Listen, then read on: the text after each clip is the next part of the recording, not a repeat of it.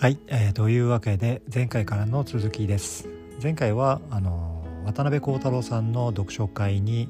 えーと、渡邉康太郎さんの読書会って言っていいのかな。まあでも Takram Radio から波及した、えー、読書会なので渡邉康太郎さんの読書会と言ってもいいんでしょうと。渡邉康太郎さんと博報堂ケトルの嶋さんですね。の2人で、えー、2人が登壇される読書会に参加するために青山ブックセンターに向かう途中、えーと、品川駅と新橋駅のサザコーヒーというところに行って、えー、コーヒーをたしなんできましたと。そしてその違いを認識するにはまだまだ私の味覚はまだまだ、えー、鍛える鍛えるというかあのこれから精進が必要だなというふうに思ったと。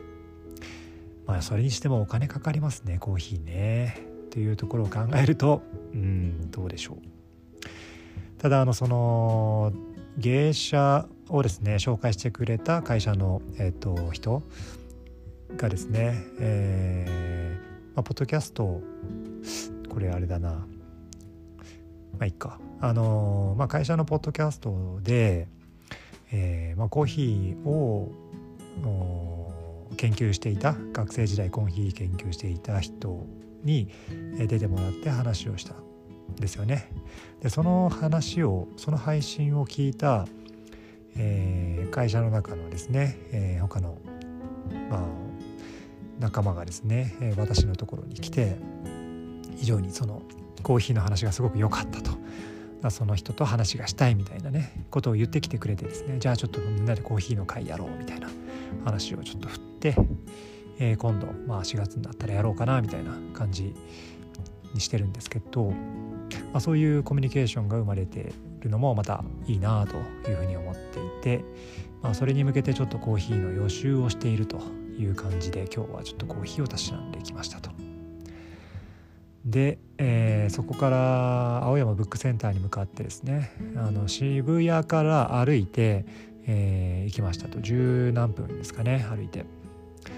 そしたらちょっと青山ブックセンターって場所がすごくなんかこう分かりにくいなって思いました。うん注意深く見てればあ本って書いてあるからこっちかなみたいな感じで曲がっていけば多分いいんでしょうけど山ブックセンターってどこだろうみたいな地下って書いてあったけどうーんどここの建物の地下じゃなさそうだしなみたいな感じでちょっとあのうろうろしてたらあこっちがこっちかみたいな感じでちょっと「ファイナルファンタジー」のロールえっとまあなんかこう街の中探索してるような感じであこっちにあったみたいな。でそしてあの下にエスカレーターでぐーっと下っていって青山ブックセンターみたいな感じで書いてあるけどあのあれ？入り口どこだ？みたいな感じで迷ったりとかね。しながらなんとか、えー、たどり着きました。2時から始まる、えー、読書会なんですけどえ1時ちょい過ぎぐらいですかね着いたのは。で途中であの昼ご飯を松屋で食べて渋谷の松屋で食べてですね。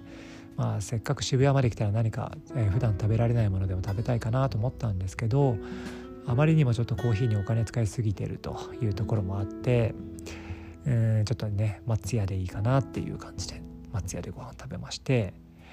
で最初に青山ブックセンター着いてとりあえずねトイレ行っといた方がいいなとあの読書会1時間半あるので、うんまあ、映画見るような感じですもんね。という感じでちょっとトイレに寄ってですね。で店内というかあの本、うんと、店内か。えーと、本屋さんの店内を、えー、うろうろちょっと歩いて、えー、そもそも会場どこだみたいな感じでちょっと探してなかなか見つからなくて、うん、ちょっとうろうろしたりとかしてましたと。で、えー、と1時半から会場っていう感じだったんでちょっとあのあここかみたいに見つけて1時半に、えー、そこに行ってそしたらちょっとしばらくちょっと待たされたんですけど、まあ、1時40分ぐらいですかね、えー、会場に、えー、と入りましたと。で会場に入ってちょっとしてやっぱりちょっとまたトイレ行きたくなったんで、えー、ねやっぱちゃんと行っとこうという感じでトイレをトイレに行きましてまた店内の店の外にあるんですけど行きましたと。で、えー、戻ってきて、えー、2時になってえー、渡辺幸太郎さんと、えー、博報堂ケトルの島さんが入ってきてえっとまあパソコンの前で2人、えーまあ、ズームをつないであの話をされてるというその光景をみんなで、えー、店内何人ぐらいいたんですかね。50人はいなかったとは思うけどぐらいな感じですかね。行ったと思うんですけど、えー、僕はあの最前列の、まあ、真ん中よりちょっとずらして、どっちに渡辺さんとか来るか分かんなかったんですけどあの島さん側の方に座ってましたなんでまあうん真ん中に座るとこう右見たり左見たりしなきゃいけないからちょっと斜めの方横の方からあの一つの視界で島さんも渡辺幸太郎さんも両方見えるようなポジションに座ってですねあの聞いてました。えっと、その話の内容はあの今回は目的と手段っていうことを考えるっていうね目的と手段について考えるっていうのはあの超相対性理論で前その渡辺幸太郎さんも出てる超相対性理論の中でその目的手段の話をねあのしてたんですけどそれもあの一つのきっかけとなって、えー、この回のテーマとして決まったという話をしてました。でえーと、課題図書ってわけじゃないんですけど「えーと、文系と理系はなぜ分かれたのか」っていう本とあとフォークのあのなんだっけ先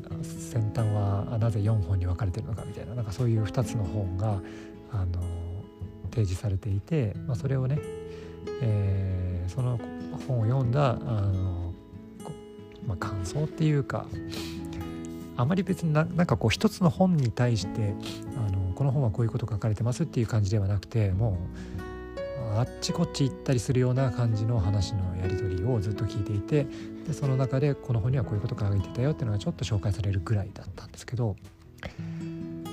でも一つのこの何て言うんですかねあの事例を出した時にあのそれはあといえばこういうこともあるよねみたいな話をこうどんどん膨らませられるのがやっぱりすごいなって思いました。であとうんまあ、会場で見れてよかったなと思ったのはやっぱ渡辺幸太郎さんがどういう感じでその、えーと、話をしているのか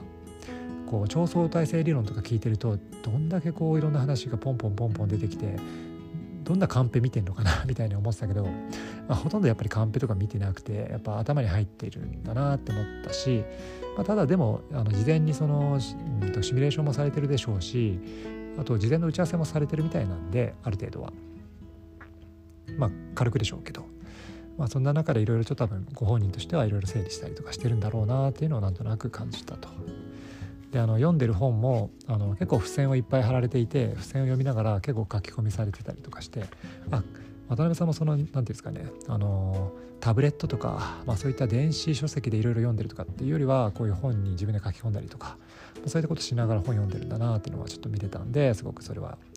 参考になったなと思いました。でえっ、とまあ Q&A のコーナーも少しありましたけどあのなんだろう Zoom で質問されてたことについてちょっと触れたぐらいであのすぐあの終わって会場の方からの質問っていうのはあのなくて、まあ、終了しましたという感じで、えー、と終わった後に、えー、ちょっとなんかあのまだ私たちちょっとこの場所にいるんでみたいな感じになってちょっとせっかくなんで話できたらいいなと思って私も、えー、会場に残って渡辺さんと話をする機会を伺っておりました。であのやっぱりちょっとサインしてほしいなって思ったんでその課題図書があの、まあ、店内にあるんで置かれ積まれてたんでそれを買ってきてでその文系と理系はなぜ分かれたのかっていう沖さやかさんっていう方の本なんですけど、まあ、その本をそのなんだろう渡辺幸太郎さんがこの本がすごくいいっていう話であの言っていた本だったんでそれを買ってでその本の中に渡辺幸太郎さんのサインをいただくっていう感じでサインをしてもらいました。いやなんかやっぱり渡辺さんの声はイケボだなっていうのを実際あの目の前にしてあの話をさせてもらいましたけど1対1で。うん。普段聞いてる声と変わらずいいい声だなと思いましたしやっぱ皆さん一人一人への対応がやっぱり丁寧だし、うん、素晴らしいなというふうに単純に思いました。でえっ、とそうですね。あのこの「つかの間」っていう名前であのツイツイッターでね「あの Takram Radio」の中でその博報堂ケトルの嶋さんがゲストに来た時の、えー、配信に対して私がツイートしたことが番組の中で取り上げていただいたっていうことがあってでその話をしてでそこであのモーさん怠け者のモーさんとちょっとやり取りしたんですけどやり取りっていうかあの、ね、いろいろちょっとそこに絡んでたりとかしたんですけどって言ったらあの渡辺幸太郎さんすごく覚えてくださっていてあのああの僕がこうねあのツイッターでいろいろモーさんとか絡んでたとかって言わ言わなくてもあの、ね、リスナー同士で結構こう絡んでるのをすごく覚えてますみたいなことを言ってくださってですね、まあ、非常に本当に嬉しかったですし、まあ、そういったことを単純に一リスナーとして伝えさせていただきましたと。でやっぱりあの渡辺幸太郎さんはですね僕の中では日本で一番美というものを美しく語れる人かな美について美しく、美とは何かを誰よりも美しい言い方で語れる人なんじゃないかなって思っていて。なのでその、まあ、会社のポッドキャストとかのゲストにも是非出てほしいなっていうふうに思っていて。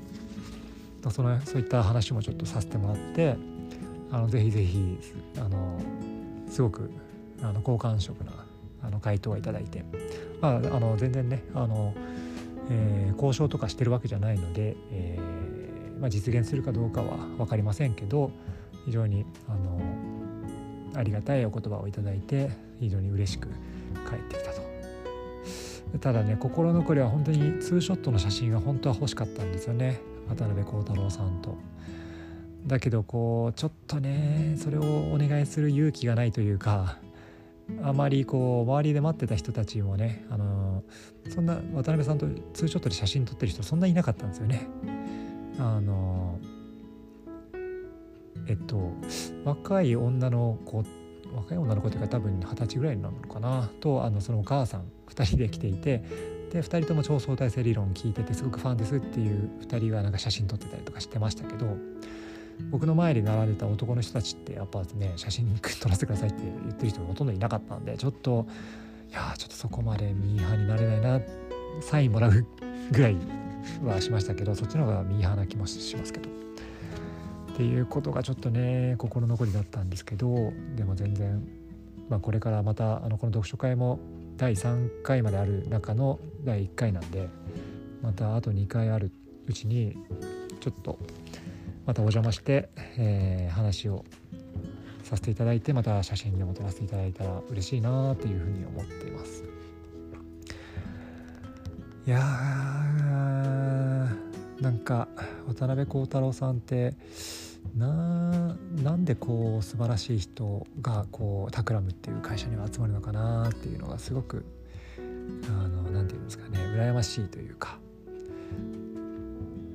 そのそれそれも知りたいですね。そういう会社になってくってすごくいいなと思ってて。やっぱりねエンジニアだけどあのいろんなあのリベラルアーツもちゃんと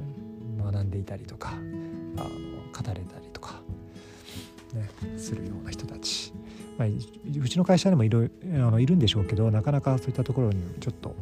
えー、結びつけられてないなと思うんで、うん、いやいいですね渡辺さん。かっこよかったです。で、えー、それからですね私はあ家に帰ってきて、えー、今に至るというところですね。とこの文系と理系はなぜ分かれたのかっていう本が本当にすごくいい本だっていう話を渡辺さんがされてたんでもうちょっとあの今まで読んでた本もちょっと置いといてこれを一回読んでみようかなというふうに思っています。はいというわけで、えーまあ、そんな感じでちょっと会いたいとかね、あの思ったらすぐこう行動してしまう自分の、うん、性格は、えー、考えものではあるけれど、うん、まあちょっとね悪くは悪いことじゃないかなと思うんであの今後もあの絶対ここは行った方がいいと思うところは、まあ、ガンガンちょっとうろうろしていきたいなというふうに思っています。というわけで、えー、と聞いていただいてありがとうございました。言い残したことはないかなはい。ではまた次回もよろしくお願いいたします。